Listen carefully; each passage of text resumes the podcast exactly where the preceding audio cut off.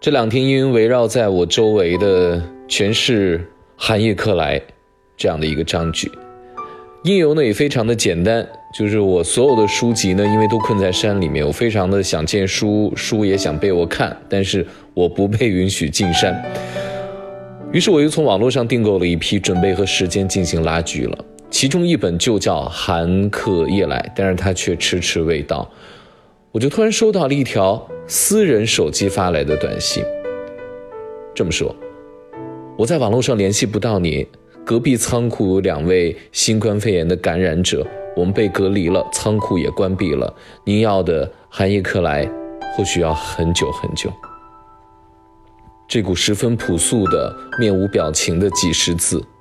忽然间让我有点厌倦自己的某种精致利己主义。像天上繁星，忽现忽隐；像水面帆影，漂流不定。人生的际遇，稍纵即逝。我准备回复说平安喜乐，我忽然又收回了，我改了一下，我改成了平安保重。或许此时平安比喜乐更合时宜。我不知道他是谁啊？或许呢，他是一个拥有成千上万二手书书店的老板。结果我一天就被他的“寒夜客来”这几个字困在其中了，甚至说监禁起来。寒夜客来这个典故呢，出自于南宋人杜磊的《寒夜》。寒夜客来茶当酒，竹炉汤沸火初红。寻常一样窗前月，才有梅花变不同。我想每一个漂泊在南宋岁月里的人都有一种天然的呼愁，失去中原腹地，在。江南临安的日子反而其实过得更好了，因为什么？人均 GDP 明显提高了呀，从过去一直附属到现在，大家都能看到。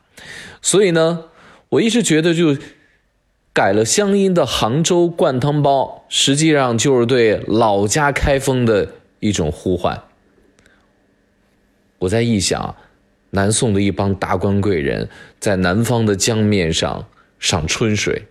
突然间，有人就哭了出来。他说：“长江水再美，也不是黄河水呀。”然后这帮人穿着华服，抱头痛哭，然后把回归中原的希望就寄托到了下一代身上，然后下一代又寄到下一代身上，一代又一代。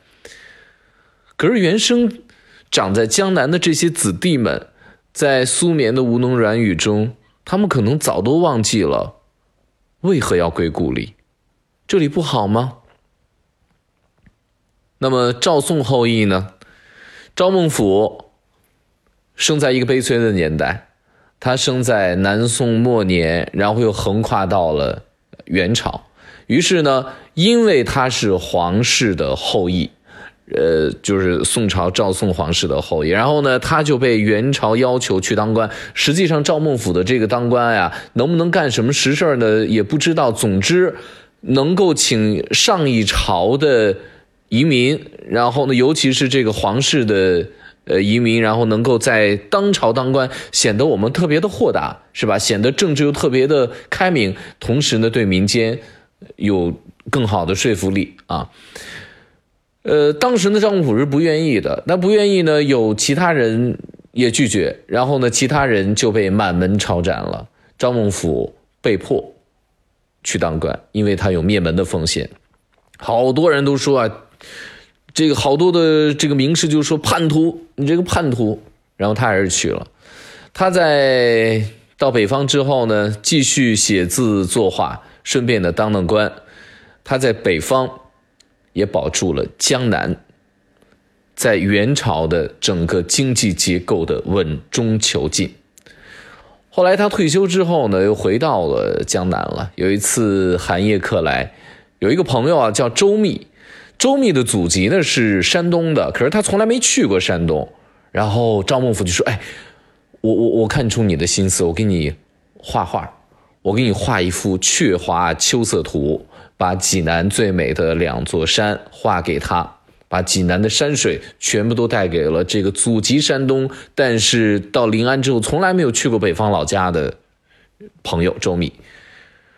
赵孟俯的字大家都知道，特别的周正，很多人临小楷呢都临的是赵孟俯的。然后赵孟俯的画呢也是那种华丽当中带有节制感啊。到现在为止呢，一些中央美院的教授呢都评价这个赵孟俯啊，没什么才华，也没什么气度。哎呀，我觉得这类教授其实是蛮无聊的。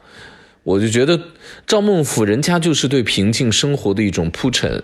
难道对平静生活的铺陈一提笔就要起晚会的那种朗诵范儿吗？特可怕。其实呢，平静的生活比任何的主义，哪怕是利己主义都重要。而且呢，众人的眼睛大部分时间都不是雪亮的。我们再来说一下这个寒夜客来，它其实上有这么几层意思啊。第一层，寒夜客来，它肯定是突然的，为什么呢？呃，要不然这主人不至于说没防备，他没备酒。如果提前打了招呼，肯定是会备酒的。所以呢，他没防备呢，就以茶作酒。呃，虽然呢，这个据我的考证，据我的这个知识结构积累，呃，唐宋生活方式当中也经常是煎茶当酒喝，有这样的生活习惯。但是呢，既然提到了寒夜客来茶当酒，应当是来的特别的突然，就直接连酒都没备。然后呢，也没有酒，就直接就拿这个，呃，这个这个茶来当酒了。啊，第二个意思呢，第二层就是说，来者是谁呢？他是生人还是熟人呢？如果说他是生人的话，应当是他的某一个故事或者某一席言语的暖流，突然间让那主人觉得说，哎呦，我今晚可以熬夜了，我不睡觉，我留这生人来这儿跟我一起聊天然后喝茶。然后他们之间可能是有一种好奇的打量，然后也有一些言语的讥讽，那种如露亦如电的虚实美妙。或许以后都不会再见面，但总之那种感觉是非常好的。那如果是熟人呢？那他一定是熟到不必客气了，我随时来，随时去，我愿意敲门我就敲门，也没有那种繁冗的礼仪了。就像我有一回在智利的瓦尔帕莱索，一个曾经非常繁华的港口城市，但是最后呢，集体落寞了。但是好教养留下来了。我在那遇到了两个优雅的老姐妹，她们大概年龄已经七八十岁了。由于有好的教养，所以无论从她们的着装、发型，从她们的口中以及她们的面庞，你都没有感受到任何就是那种。哎呀，女人特三八，就是说，呃，就是好像她落寞之后，她对生活有很多不满，那种一些女性体现出来的那种三八感没有，没有那种八婆的感觉。我能感觉到，就他们在喜度人间淡如水的交往当中，甚至于能忍受她这个老姐妹在旁边，哎，聊着聊着突然睡着了，睡了长长的一觉，然后呢，等回过神醒了之后，啊，也全然不必再客气，又能接上之前的话茬，轻声细语。我觉得这种美好更无边。寻常一样，窗前月，才有梅花变不同。这个世界的山石林木、日月星辰都照旧没变，但就突然间发现，哎，窗外的梅花开了。哎，就一窗外的一枝梅，才提醒，虽然日复一日在这里，但是我们的生活还是有变换的。就因为这一枝梅花，心刹那间就变亮了，就变香了。我有时候觉得勾陈啊是一件特别老气的事情，但是唯独老才能折叠时间。我再重复一遍，唯独老才能折叠时间。于是我决定喝一泡十分老的茶。我想老茶的魅力其中就在这儿。这个茶老都老的，我都觉得，我以为它死了。当时，反正呢，我到手的时候就说这个茶呢，可能在手里已经陈了不止三十年了。呃，包装纸呢都已经烂掉了，或者坏掉被换过了。我是十年前的时候去拜访茶马古道博物馆，呃，当时人们都特别喜欢喝熟茶，然后很多人喝滇红茶，我简直就是喝的嗓子要冒烟。两周之后呢，我要走了，我想带一些茶。茶马古道博物馆的馆长，实在抱歉，我真的没有任何联系方式，也实在想不起名字了，在网络上也没有对到那个核实的信息。呃，原谅我忘记您的姓名。呃，他是一个戴着眼镜，脸部被高原紫外线灼花，一口很重的丽江口音。他完整的给我讲述了普洱茶从种植到制作的全部细节，等等等等。就这么一个老男人。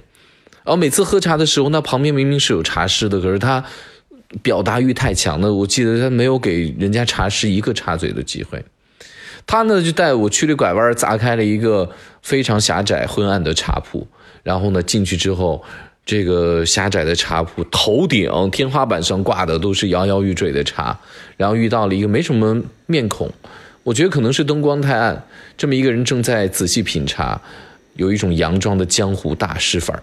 然后馆长就直接喊：“哎，拿出那两屉茶来。”然后拿出来之后，馆长就说：“你要不要收两坨？”原本呢是有六屉的，就是提溜起来六屉。店里面有一次被盗了，钱没丢，这茶丢了四屉，一看就是懂行的贼偷的呀。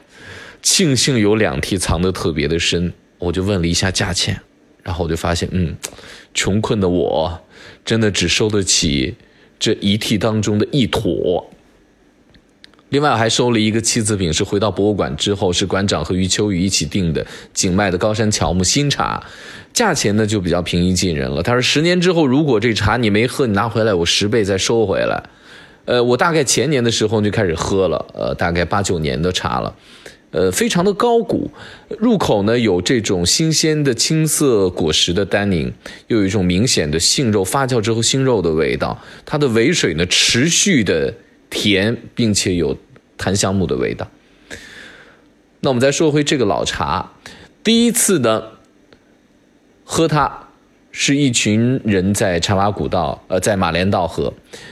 呃，这个北京马连道呢，大家知道很多做茶的人，我集结的是一批喝茶无数的专业茶人。第二次呢是有一次早上六点钟，我突然间就两三个人就想喝了，夏天很热，然后我们就机缘巧合就喝了它。然后呢，今天是第三次了。头一回呢，这所有的专业茶人们就说别喝了，这茶你要不然转了算了，这茶肯定搁朽了。你看这个样子，它肯定不能喝了，它坏了。但是我坚持要喝，我说坏我得看看它坏成什么样啊，我得喝一下才知道呀，这也是一种经验嘛。一注水之后，这茶完全活了，一点问题没有。可是呢，第一次喝的时候，可能先入为主，对它过分担忧了，并没有喝出它的好来。第二回呢是早上的六点多钟，味蕾都是一种非常清晰的状态下。我记得我喝完之后呢，整个那一天尽管在酷暑，但是沉静消暑是那一天的整体基调。我马上就拿起茶则，给这个茶则后面提笔写了三个字：清凉意。那我今天是一个人喝的，依然还是八克茶，但是我用的容器小了很多，大概只有一百到一百。二十克左右的这么一个小的紫砂，我分明的看到这个茶汤里面是有一层油脂的，可能是因为茶比较集中。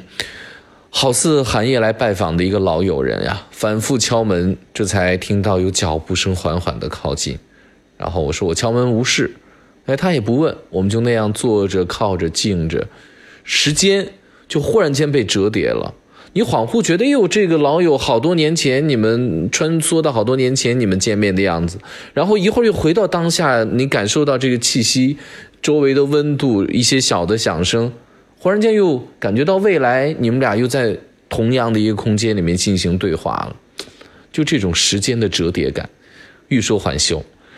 那天我同学问我说：“我们眼前的这些山河，比人经历的都多。”我说：“是的。”过去心不可得，现在心不可得，未来心亦不可得。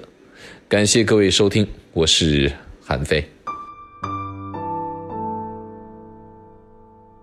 像天上繁星，忽现忽隐；像水面反影，漂流不定。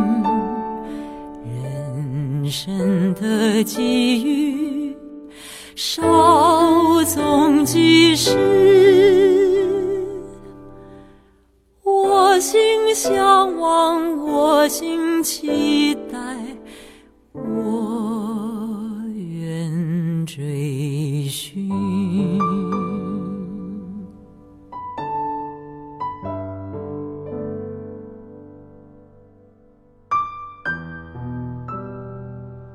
喜欢抬头看天上的星星吗？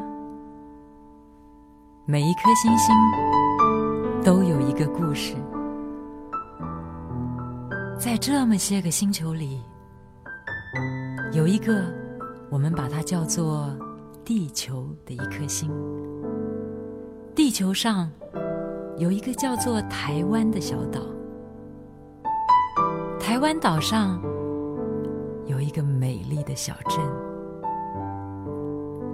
我要告诉你的，就是这个小镇上的故事。像天上繁星，忽现忽隐；像水面反影，